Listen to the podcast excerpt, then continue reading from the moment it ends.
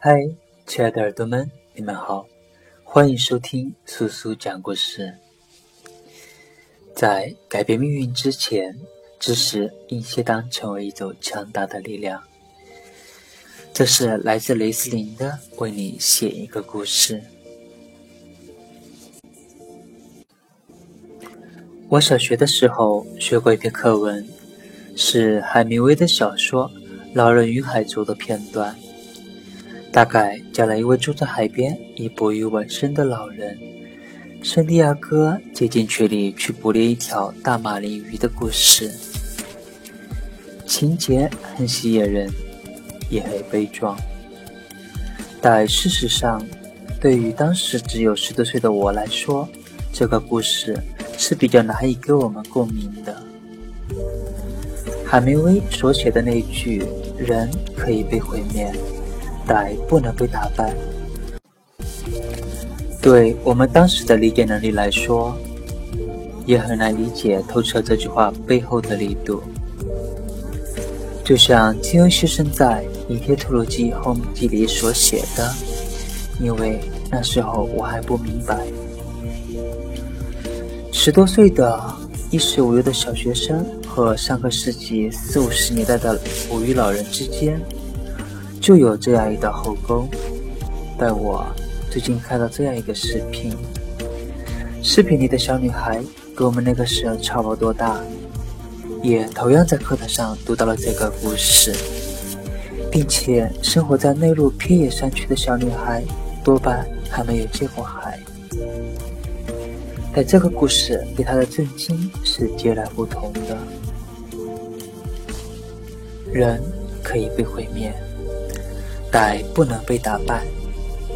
他把这句话视为自己的座右铭。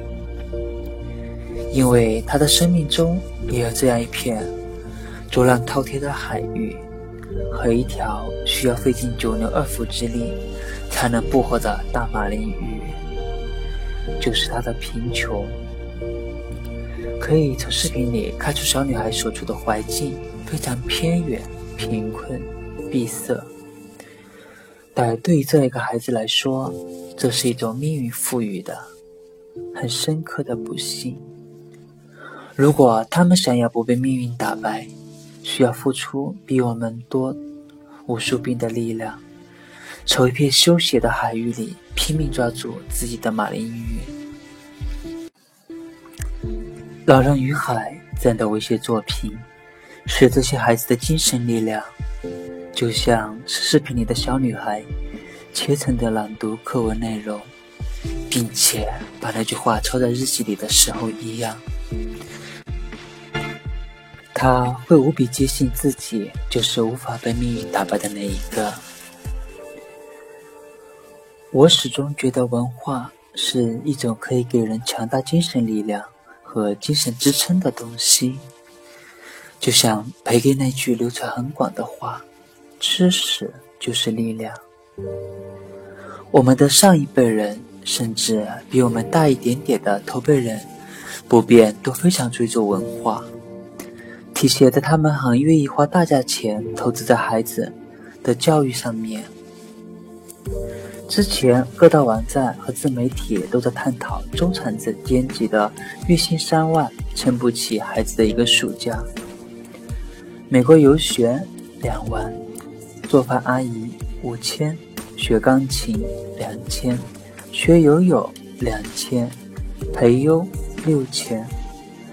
可以从这些数据看出，这三万块钱的支出不是衣食住行的花费，绝大部分都花在给孩子报补习班和特长培训，或者带孩子去国外旅游拓宽视野上，都是教育投资。教育投资已然成为房地产之后第二把中产阶级头顶上的达摩克利斯之剑。但是，这样的教育之象，衍生出来的却不是改变命运的力量，而是代代相传的焦虑和过犹不及的早熟。微博上面有这样的一个：我十岁的小侄子来深圳过暑假，孩子很聪明，奥数、围棋、滑轮成绩都很好，全班考试成绩第一，英语、口语也很棒。和他聊天，他居然说他爸爸妈妈不配拥有他这么好的儿子，他父母都没什么钱，只开得起十几万的日产车，同学们都拿 iPhone 七，他只有儿童手表。看完这个动态，我只有无言。几乎每个孩子青少年时期对父母都有所不满和抱怨。我并不认为这个孩子的言行有什么严重的错误，但孩子父母一定是需要反思的。知乎上一位网友说：“孩子被父母强行送上了更高的阶层。”看到了更广阔的世界，同时也知道了自己的不足。他是一个卡在阶层攀登的勇士，已经做好了面对未来困难的准备。父母给了他刀剑，一直告诉他，外面的世界需要你自己去打拼，这阶层你有希望跨越。他也一直是这样认为的。突然有一天。父母说：“世界，你要继续打拼，我们不再给你刀剑。这狗窝也很不错。”爬到了一半的孩子茫然了。我付出所有的努力去看你们未看过的世界，因为你们一句话，我就要放弃爬到现在的位置，重新回到最初。好像很多人都忘记了。教育最初和最本质的目的，应当是培养孩子对知识的敬畏和对世界的好奇心。这令我感到悲凉。有句话说：“知识改变命运。”现在阶级固化的大环境下面，这句话已经越来越不被相信。但至少，知识应该成为暂时无法改变命运的人所获得的精神支持。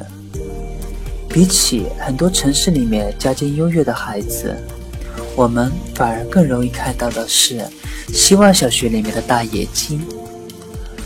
恩伯格的俱乐部的梁山孩子们训练之余，肯德对他们来说风采皆生的书本说要离开大山，以及视频里面的小女孩认为自己也会成为有足够力量去与命对抗不被打败的圣地亚哥老人。这些真正渴求知识、把知识当做自己的力量和支柱的孩子，让我们看到了教育的意义所在。所以，我一直认为，真正有效的支教和捐赠书籍，是大多数普通人对贫困地区的儿童所能做出最好的公益。我自己也曾尝试着去西双版纳比较偏远的地区支教过。我印象很深刻的是，他们对学习内容的领悟能力不弱，但他们对知识的魅力和重要性毫无察觉。